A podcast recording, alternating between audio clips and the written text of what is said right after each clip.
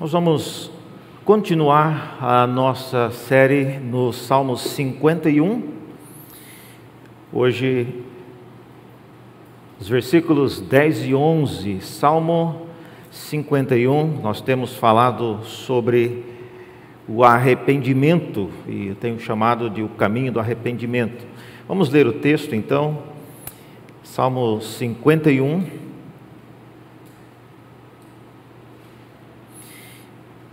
E hoje, para nossa edificação, nós vamos ler os versículos 10, 11 e 12. Diz assim a palavra do Senhor: Cria em mim, ó Deus, um coração puro, renova dentro em mim um espírito inabalável, não me repulses da tua presença, nem me retires o teu Santo Espírito Restitui-me a alegria da tua salvação e sustenta-me com um espírito voluntário. Até aqui a palavra do Senhor. Vamos orar mais uma vez? Abra nossos olhos, ó Deus, para enxergarmos na tua palavra aquilo que nos edifica. Pedimos que o teu espírito, aquele que inspirou homens para registrar este texto, que Ele mesmo agora também abra nossos olhos a Deus e faça com que esta palavra é, queime, que ela reavive, ó Deus, a nossa alma e nos ajude a entender aquilo que, por meio do Teu Espírito, Teu servo Davi registrou aqui. Dá-nos, ó Deus, compreensão. Não queremos ser apenas espectadores, mas pessoas que ouvem, creiam e obedeçam a tua palavra. Pedimos assim em nome de Jesus. Amém. Muito bem, essa é a nossa trajetória até aqui. Nós já temos visto várias coisas. No primeiro passo, por exemplo, disso que eu tenho chamado o caminho do arrependimento, nós vimos que uma das primeiras coisas é uma súplica por compaixão. Quem quer se arrepender não chega diante de Deus com demandas. Já vimos em segundo lugar que é importante se ter uma compreensão correta do que se fez. E nós vimos que, pela maneira como a pessoa ora, dá para saber se ela entende a gravidade daquilo que ela fez. E nós já vimos também, em terceiro lugar, que é importante é, e eu mostrei quatro razões por que nós devemos buscar o arrependimento. Já que algumas pessoas é, tendem a pensar, no arrependimento, Deus ele perdoou os meus pecados com base no que Cristo fez. Então, se eu estou arrependido ou não, não vai fazer nenhuma diferença. Vai? E a gente respondeu essa pergunta dizendo que vai fazer. Existem razões pelas quais você deve. Eu apresentei quatro, tem muito mais, mas se você quiser ver, veja depois nos vídeos gravados. Hoje, a minha pergunta é outra. A minha pergunta é a seguinte: uma vez arrependido, sempre arrependido?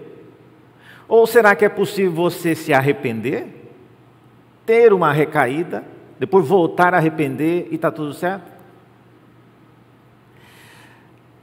Havia uma, quando eu era jovem em, em Cuiabá, tinha uma senhora, ela cuidava da, sempre das reuniões de oração da igreja, e ela tinha uma resposta pronta para quem falasse e comentasse com ela que já tinha sido crente. E ela prontamente respondia: Não, ou você nunca foi, ou você ainda é, está desviado.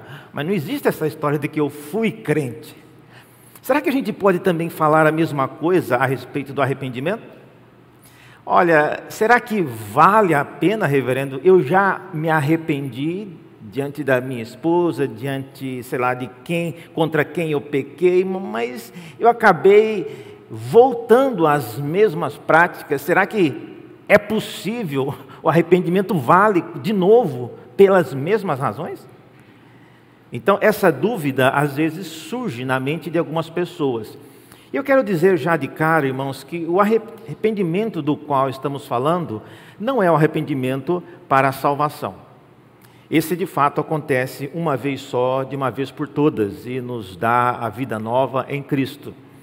O que eu estou tratando aqui é um arrependimento em relação a, porventura, momentos de queda que teremos durante a vida, alguns mais, outros menos. Algumas pessoas, pela bondade pela graça de Deus, não vão precisar se arrepender muito. Todo mundo cai, mas alguns caem mais, outros caem menos. Mas a necessidade de arrependimento, ela é premente. Isso me leva à seguinte pergunta: há alguma coisa que nós podemos fazer para que nós não caiamos muito? Eu sei que a gente poderá cair vez ou outra, mas há alguma coisa, há algum ingrediente que nós podemos juntar para que nós não nos tornemos presa fácil do inimigo? Há, há muitas coisas. E nesse texto que nós lemos, eu vejo que o salmista parece nos listar aqui o que eu chamo de seis ingredientes que nos ajudam a não nos tornarmos pessoas reincidentes em pecados, em vacilos, em deslizes, a respeito dos quais nós já arrependemos no passado.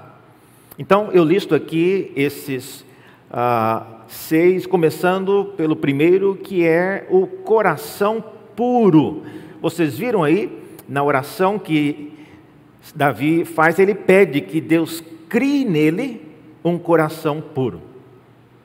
Então, o que é esse coração puro?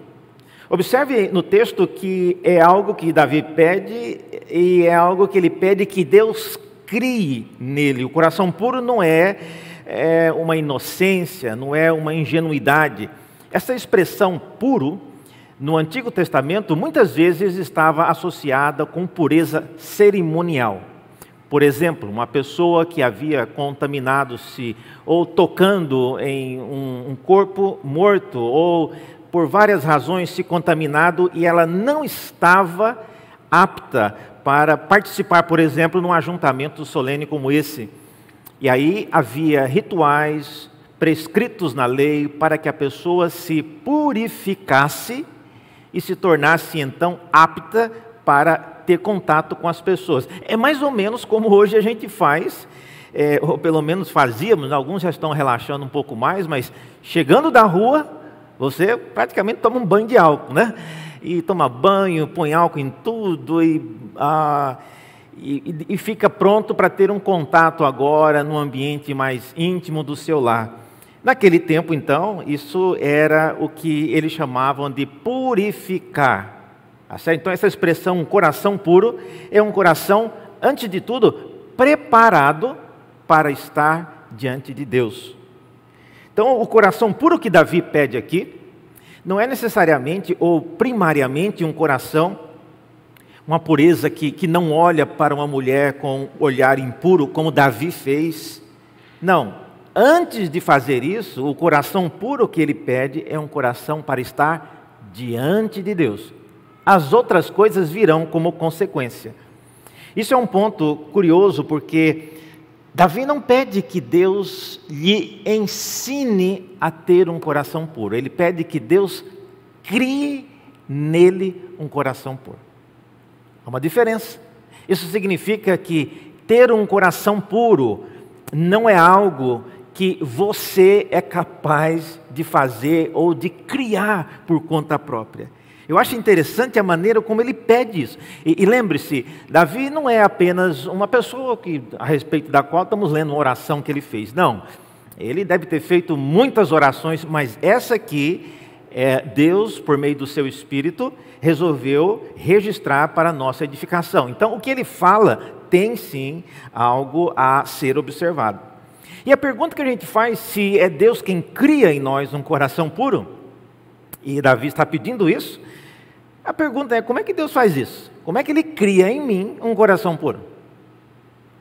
Olha, a, se você comparar com aquilo que acontecia nos rituais de purificação no Antigo Testamento, quando uma pessoa, como eu disse, contaminada por sangue de animais ou animais mortos, é, era usadas água para lavar, é, às vezes óleo para ungir, e a pessoa então, de maneira simbólica, estava preparada. Não que a água tivesse capacidade de lavar pecados é, e que o óleo tivesse capacidade também de lavar a nossa iniquidade, mas, mas era algo simbólico de algo muito mais profundo que Deus faz por meio do seu Espírito na vida de cada um de nós. Semelhantemente, esse ato então de Deus criar em nós um coração puro, eu creio, acontece também quando Ele nos coloca em contato com coisas que são definidas nas Escrituras como puras também. Por exemplo, o Salmo 12, 6 nos fala que as palavras do Senhor são puras. Então, quando nós nos nós temos contato, e por contato eu quero dizer, lemos, meditamos e obedecemos a palavra de Deus, isso é usado para que Deus crie em nós um coração puro. Outro exemplo, Salmo 19, versículo 9, é dito que o temor do Senhor é límpido, mas em hebraico a expressão é a mesma, é puro, e ele permanece para sempre, os juízos do Senhor são verdadeiros e todos igualmente justos. Mais uma vez, são por meio dessas coisas que Deus cria em nós um coração puro. O Salmo 119, versículos 9 a 11, o salmista inclusive faz essa pergunta: de que maneira poderá o jovem guardar puro o seu coração? E ele responde: observando segundo a tua palavra de todo o coração te busquei, não me deixes fugir aos teus mandamentos, guardo no coração as tuas palavras para não pecar contra ti. Veja, essas são algumas, existem muitas outras, não é o caso de listá-las todas agora, mas é a maneira como Deus faz esse milagre de construir em nós a, aquele coração puro que Davi menciona. Assim, às vezes nós precisamos passar por uma situação triste e às vezes dolorosa de cair e termos que trilhar esse caminho do arrependimento para nós criarmos, irmãos, uma, uma, um pouco de suspeição a respeito do nosso coração. Como disse o profeta Jeremias, uma ocasião, Enganoso é o coração mais do que todas as coisas, e desesperadamente corrupto, quem o conhecerá? Às vezes eu percebo que, pelo estilo de vida que algumas pessoas têm, eles passam a impressão de que eles confiam demais no coração. E expressões do tipo, não, eu, eu, estou sentindo que é isso que eu devo fazer.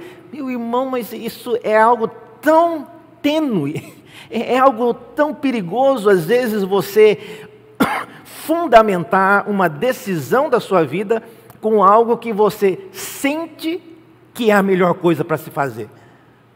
Não, isso não é, isso não é uma boa razão. E, e, e essa palavra de Jeremias, ela nos alerta para isso. O coração é enganoso. Hoje você quer uma coisa, amanhã você não quer mais.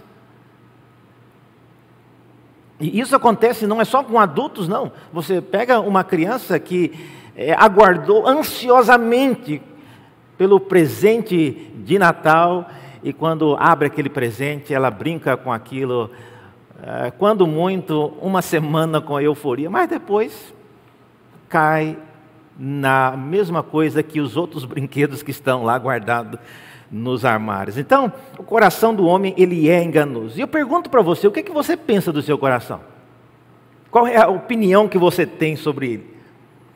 Veja só, até a nossa análise que fazemos do nosso coração, ela pode ser enganosa. O próprio salmista Davi, em uma outra ocasião, no Salmo 139, ele diz o seguinte: olha só o pedido que ele faz: sonda-me, ó Deus, conhece o meu coração, prova-me e conhece os meus pensamentos, vê se há em mim algum caminho mau e guia-me pelo caminho eterno. Porque se eu fizer essa auditoria, eu percebo que eu passo o olho e volto e eu não enxergo nada de estranho. Mas quando alguém olha, eu não sei se você já passou por essa experiência de é, contar alguma coisa para alguém e da pessoa ficar assustadíssima e para você não tinha nada exatamente é, trágico e nem discrepante, mas quando você conta a sua experiência para uma pessoa, ah, ele ou ela percebem que não, isso aqui está errado, isso aqui não devia ter sido feito. Então, Deus é alguém que pode, e Davi pede isso, sondar o nosso coração. Então, criar um coração puro, esse é o primeiro ingrediente. Peça a Deus isso. Peça a Deus que Ele crie em você um coração puro. Segundo ingrediente, um espírito inabalável. Veja aí que o texto é, é, dito né, no versículo 10 ainda: renova dentro em mim um espírito inabalável. Ao contrário do coração puro que é criado, o espírito ele é renovado. E porque essa, re, essa renovação do espírito ela vem depois do coração puro ter sido criado, nós podemos entender que um vem em decorrência do outro. Deus cria em nós um coração puro e por causa disso, então, o nosso espírito, ele se torna um espírito inabalável. Agora, inabalável não vamos também forçar a barra. Não significa que você vai ser uma pessoa igual a Adão e Eva antes da queda. Ou quando nós já formos para o céu. Não, não é uma pessoa que não tem nenhum pecado e não vai pecar de jeito nenhum. Bom, nem Adão e Eva eram imunes e incapazes de pecar. Mas o fato é que inabalável tem a ver com um coração firme, um coração que não é oscilante. O arrependimento, ele não pode, irmãos, ser visto é, como uma solução para todas as vezes que pecamos. E já ser um argumento. Não, eu, eu vou pecar porque depois eu sei que eu posso me arrepender genuinamente e isso resolverá a situação. Então, veja, algumas pessoas usam o arrependimento já como uma ferramenta, como uma válvula de escape para pecar e depois sabe que pode se arrepender e em fazendo ela terá paz com Deus e está tudo resolvido. Não. Davi, quando entende isso, ele entende que pecou, mas ele pecou porque o coração dele não era mais puro e por causa disso seu espírito não era mais um espírito firme e ele, além de se arrepender, ele quer reconstruir essas virtudes em seu coração.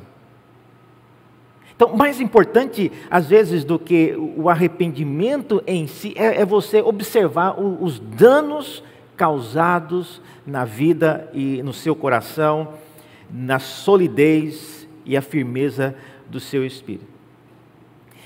Nós estamos fazendo uma reforma lá em casa, ah, uma poeira terrível, e, mas o que eu quero dizer é que o nosso pedreiro, ele tem um, um prumo eu nunca vi um prumo como esse, talvez, desculpa a minha ignorância, né? Mas o prumo é, é um prumo a laser e ele coloca lá o prumo em qualquer lugar e o prumo ele se equilibra assim, não importa se você colocar ele torto, ele se equilibra, né?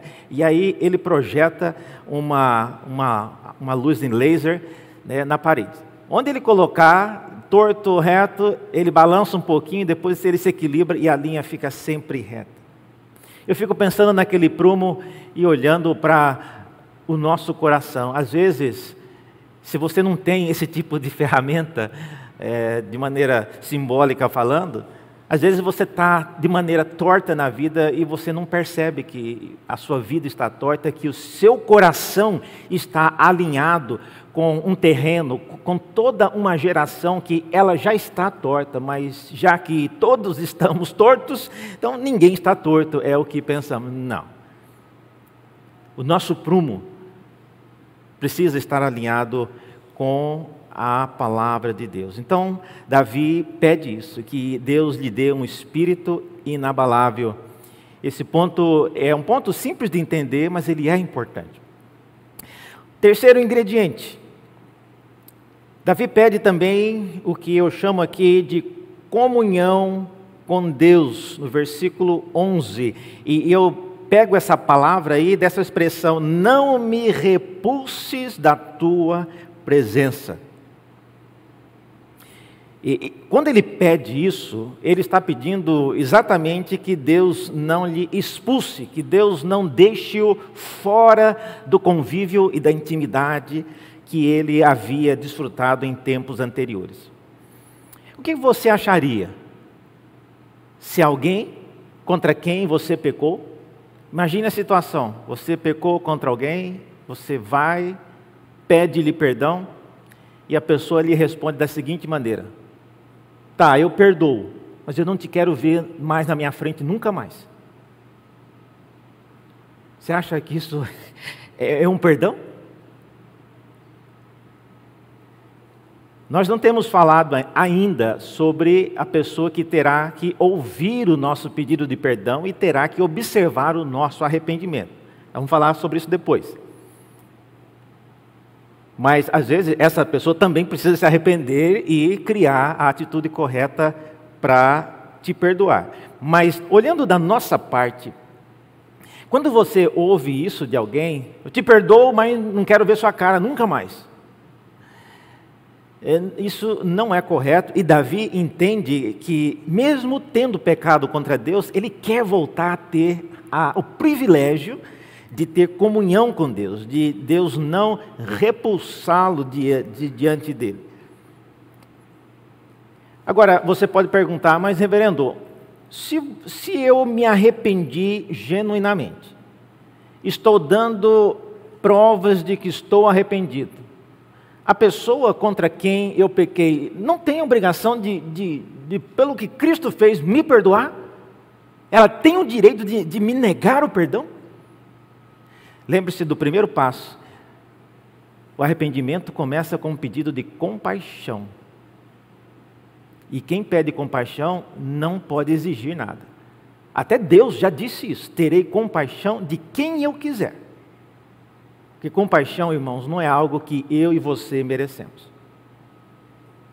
Não estou falando a respeito do sacrifício de Cristo e ah, o arrependimento para a vida, mas em relação aos nossos pecados, Davi deixa claro isso, que ele não está tendo essa pretensão de que a pessoa que contra quem ele pecou tem a obrigação de lhe perdoar. Veja que ele não está pedindo aqui para que Natan não repulses da, da presença dele, ou que Batseba, ou o pai de Batseba, ou as pessoas de Jerusalém. Não, ele está pedindo que Deus, Deus não lhe repulses da presença. E isso me ajuda a entender que a nossa principal responsabilidade como pessoas verdadeiramente arrependidas não é fazer com que os outros voltem a ter a mesma atitude que tinham conosco antes de nós lhe causarmos algum mal. Isso está além da sua responsabilidade. Você não tem a obrigação e você não deve se sentir, às vezes, desestimulado, porque eu faço tudo o que eu posso, mas a pessoa não me perdoa. Ou então ela perdoa nesses termos: tá, perdoa, mas não quero ver mais na, na minha frente. O seu objetivo, aquilo que lhe cabe fazer, é buscar ter comunhão com Deus e buscar ter essa proximidade com Deus, o que os outros vão achar é algo que, às vezes, Deus fará no seu próprio tempo ou a pessoa diante de Deus. Guarde isso, irmãos, o arrependimento, o arrependimento não é uma troca que você faz. Eu apresento o coração arrependido e a pessoa me oferece em retorno o perdão e a comunhão. Não. O arrependimento ele é um caminho que nos leva de volta a Deus. E esse é o principal objetivo do arrependimento. Você não é responsável pelo coração, pela vida da pessoa que você feriu quando você pecou. e conseguir que as pessoas voltem a te tratar como antes é algo que está além do seu controle. Você não precisa se esquecer disso, mas você não pode deixar que isso afete a sua caminhada do arrependimento. Em quarto lugar, o quarto ingrediente. O salmista fala de maneira interessante aqui, o que eu chamo aqui, ele pede uma vocação ativa. No versículo 11, ele diz o seguinte: Nem retires o teu Espírito Santo de mim, não te retires o Espírito Santo.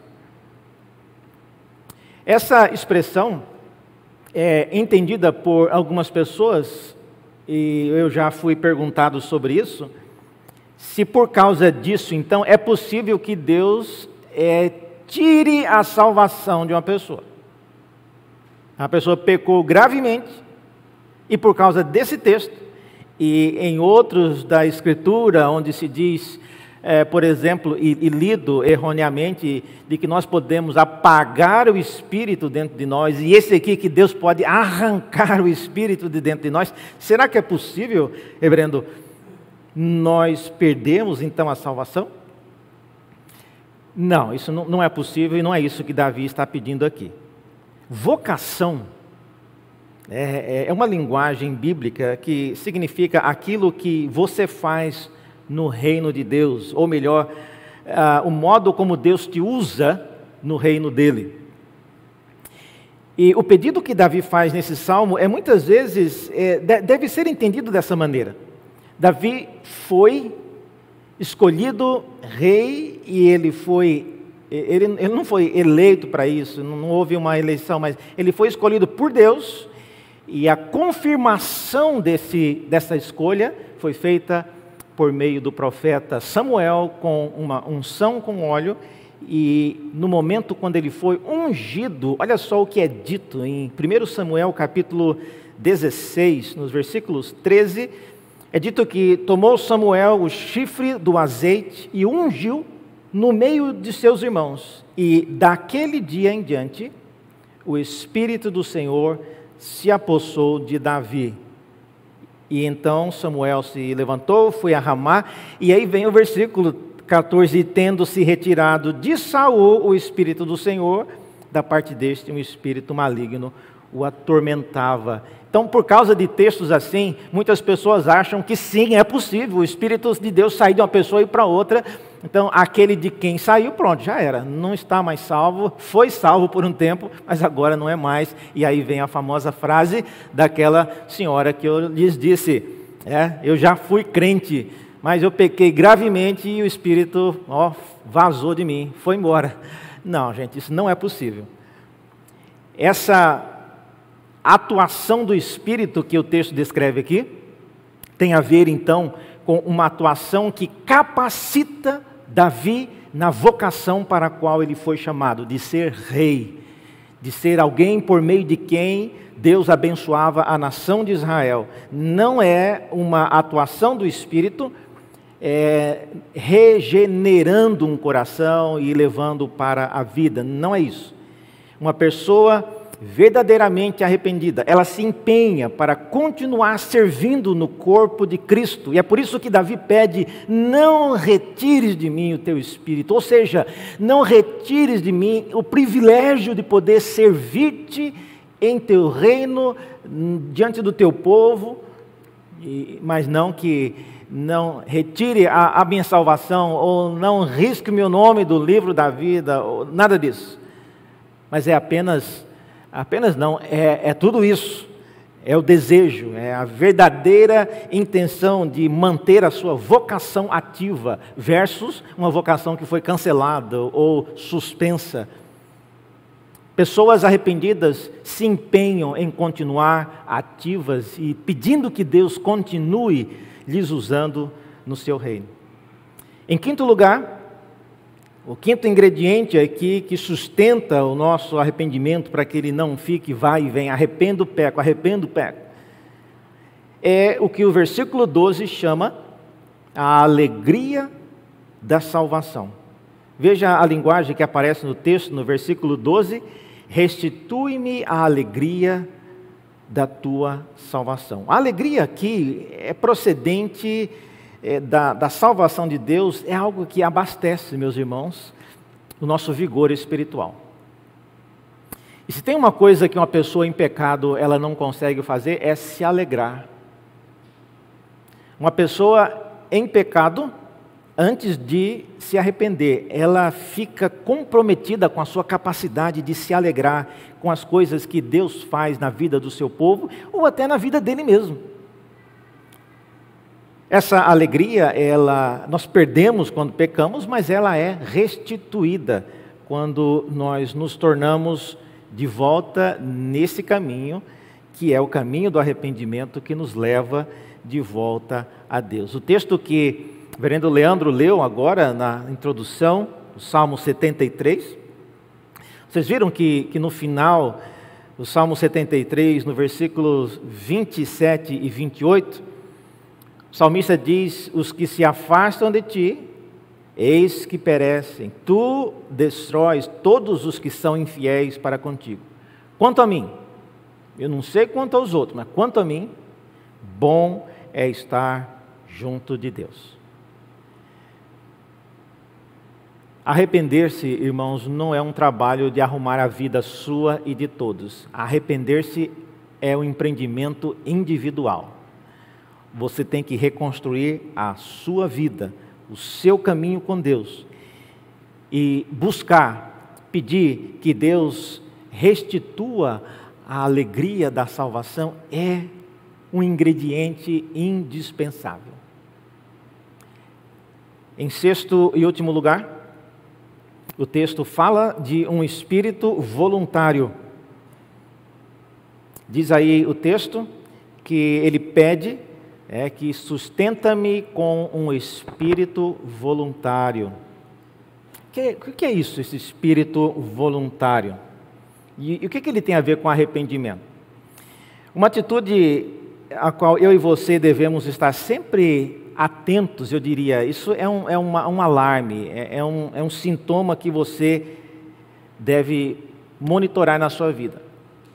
Depois de ter se arrependido, se você continua, às vezes, usando a seguinte frase: É, eu estou arrependido, mas eu não estou com vontade de fazer nada. Perdi a vontade, perdi o ânimo, perdi o desejo até de de fazer as coisas que eu fazia antes e que me levaram até a cair no que eu caí. No início do arrependimento, irmãos, é até apropriado que você pare um pouquinho as coisas que você está fazendo, mas à medida que você vai caminhando em direção a Deus, essa frase ela não pode ser tão recorrente mais não. Não estou com vontade de fazer nada. Essa expressão usada pelo salmista, um espírito voluntário, é, é, já um sinal, é um sintoma de que o seu coração está reagindo, está tendo atitudes que são frutos de uma vida regenerada, arrependida e que já começa a caminhar, andar sozinho.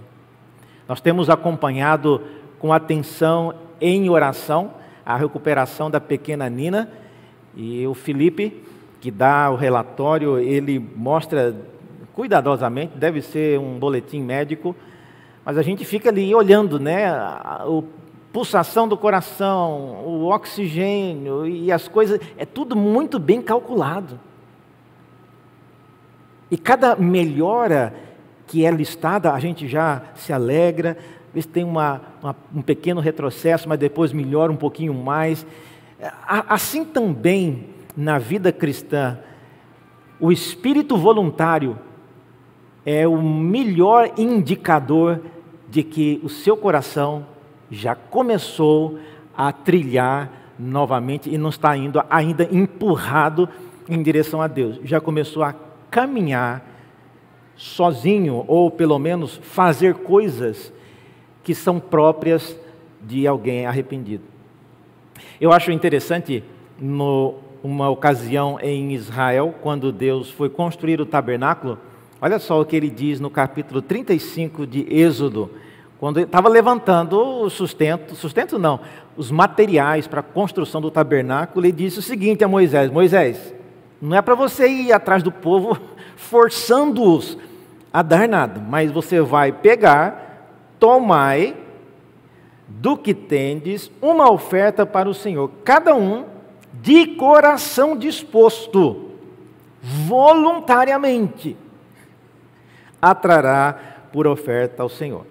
Ouro, prata, bronze. Mas, mas eu não estou pedindo e forçando ninguém a trazer. Vai ser de coração disposto. E, e essa expressão aqui é a mesma que aparece lá no Salmo. Embora possa parecer algo irrelevante, irmãos, desconfie do seu coração. Desconfie do seu coração quando ele não mostra voluntariedade para se envolver com as coisas do reino de Deus, com a leitura da palavra, com a oração, ele ainda não está no ponto que estava. Você ainda precisa se empenhar mais nesses ingredientes uh, anteriores. Então, esses seis ingredientes aqui, em conclusão, esses seis ingredientes que nós vimos aqui. Primeiro, é pedir que Deus crie em você um coração puro. Você tem que pedir isso. Ah, isso não é você que faz, é Deus é quem faz. Peça a Deus. Prostre-se diante dele e peça um coração puro. Em segundo lugar, em decorrência disso, depois que você pede um coração puro, você vai conseguir já o espírito inabalável. E vem como é, consequência depois que você pede esse espírito inabalável, em terceiro lugar, nós vimos que você deve buscar a comunhão com Deus. Não me repulse da tua presença, lembra? Ah, porque não adianta nada pedir perdão e eu não quero ver mais você na minha frente. Não, você tem que buscar a comunhão com Deus. Esqueça as pessoas por enquanto.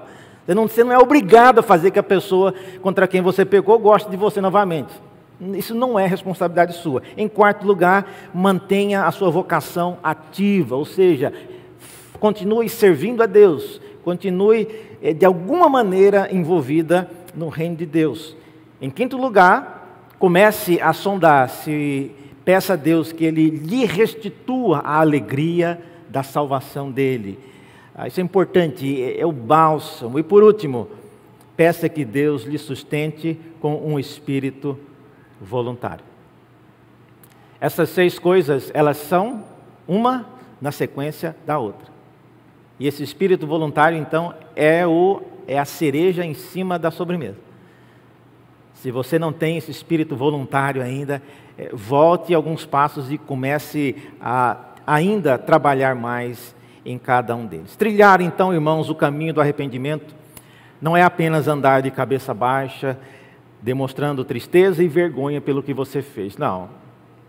Caminho do arrependimento é, é como, eu digo, uma é uma fisioterapia espiritual que ajuda você a preparar o seu coração para estar na presença de Deus.